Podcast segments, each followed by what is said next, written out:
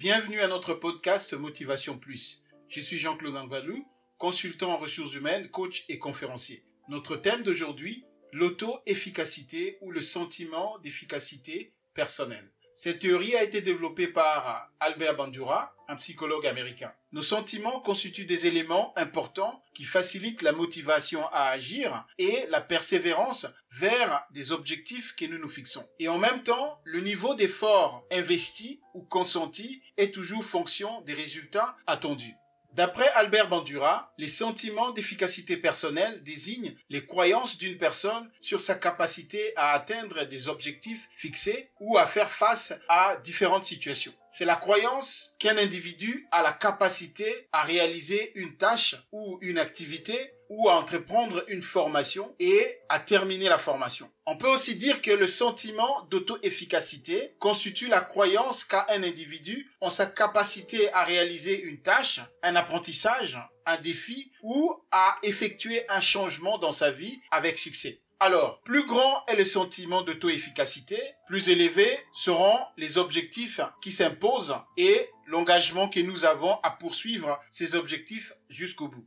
Toutefois, le sentiment d'efficacité personnelle est vraiment central par rapport à la croyance que nous avons en nos capacités à obtenir des résultats que nous désirons. Cette croyance affecte notre manière de penser, de ressentir et d'agir dans le monde. C'est ce qui fait que nous choisissons certains buts à poursuivre, notre manière de les accomplir et le regard que nous portons à notre performance. Se sentir efficace, c'est se croire capable d'exercer un contrôle sur les événements selon différents leviers tels que le raisonnement, la mémorisation, l'attention. Nous pouvons aussi puiser ces sentiments d'efficacité personnelle dans la motivation, la capacité à mobiliser et à entretenir une activité. Nous pouvons aussi mettre en place un plan d'action, avoir la capacité à se fixer des objectifs et à s'autoréguler pour atteindre ces objectifs. Alors, les sentiments d'efficacité personnelle influencent tout ce que nous voulons accomplir et aussi notre bien-être. Alors, je vais poser quelques questions. Quelle est votre première réaction lorsque vous êtes confronté à un défi ou à un challenge?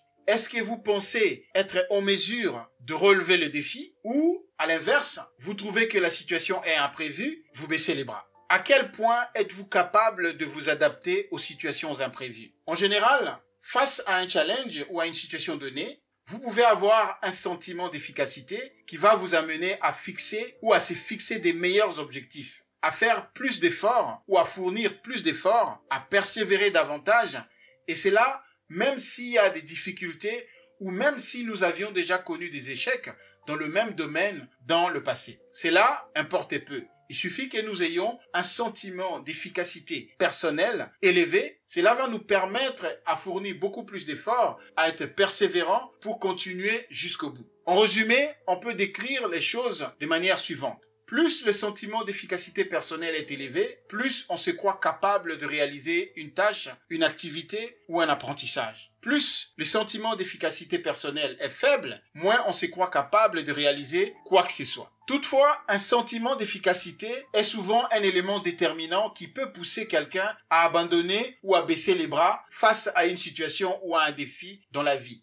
Je vais vous donner ici quatre éléments qui vont nous permettre de développer les sentiments d'efficacité personnelle. Premièrement, l'expérience. Les expériences personnelles, que ce soit des réussites ou des échecs, sont celles qui vont vraiment influencer le développement ou le non-développement du sentiment d'efficacité ou le taux efficacité. Deuxièmement, le deuxième point, l'observation d'autrui ou l'observation d'autres personnes. C'est-à-dire quand nous observons quelqu'un qui a réussi dans un domaine particulier et nous connaissons la personne et nous voyons comment cette personne a réussi, cela va augmenter notre sentiment d'efficacité et ça va augmenter aussi cette auto-efficacité personnelle. Quand quelqu'un partage son témoignage, comment il a surmonté ou comment il a réussi à vaincre ses peurs et à réussir un challenge, cela peut augmenter aussi notre sentiment d'efficacité personnelle. Le troisième point, la persuasion sociale. Il s'agit ici des encouragements et des découragements. Il est plus facile de décourager quelqu'un ou de diminuer son sentiment d'efficacité personnelle que d'encourager quelqu'un à l'améliorer. Donc, les découragements ou par exemple des remarques négatives ou par rapport aux doutes, cela peut aussi toucher ou diminuer notre perception de nous-mêmes par rapport à nos capacités à réaliser ou à se surpasser pour atteindre des objectifs que nous nous fixons. Le quatrième point, les facteurs émotionnels. Les gens se fient aussi en partie à leur état émotif ou physiologique pour juger de leur capacité. Et très souvent, nous interprétons les réactions des stress et des tensions comme un signe de faiblesse ou de vulnérabilité. La manière dont nous réagissons par rapport au stress, par rapport aux tensions, cela va déterminer si nous sommes vulnérables ou nous avons assez confiance en nous pour faire face à la situation afin d'atteindre l'objectif que nous nous sommes fixés. Le concept des sentiments d'efficacité personnelle peut être appliqué dans différents domaines de notre vie. Il joue un rôle important dans la perception que vous avez de vous-même, dans l'atteinte des objectifs que vous vous fixez. Chacun de nous a le pouvoir d'influencer sa motivation personnelle, ses pensées, ses états émotionnels et ses actes. Nous sommes capables de prendre une décision pour nous motiver personnellement, pour influencer nos pensées, pour influencer notre état émotionnel et pour passer à l'acte ou faire un plan qui va nous permettre de passer à l'acte. Le plan d'action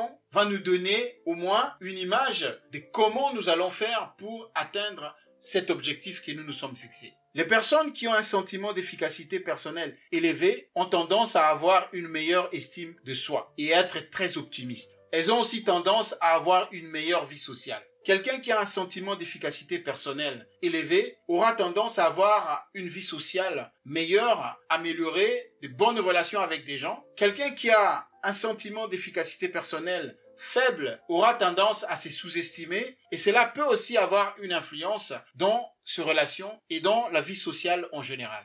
Alors, à l'inverse du sentiment d'efficacité personnelle, il y a le doute sur soi. Le doute est vraiment un élément important qui peut facilement saper ou diminuer complètement votre sentiment d'efficacité personnelle. Les aptitudes personnelles peuvent être facilement annulées ou anéanties par des doutes sur soi, de telle sorte que même si vous êtes talentueux, même si vous avez des capacités, même si vous êtes compétent, mais puisque vous avez un sentiment de doute sur vos capacités, la motivation que vous avez va être complètement diminuée face à une situation s'il y a un défi à relever. En conclusion, l'auto-efficacité ou le sentiment d'efficacité personnelle est le sentiment que nous avons la confiance que nous avons en nos capacités à atteindre ou à réaliser ou à faire face à une situation donnée. À l'inverse du sentiment d'efficacité personnelle, nous avons le doute sur soi. Le doute sur soi va faire en sorte que nous ayons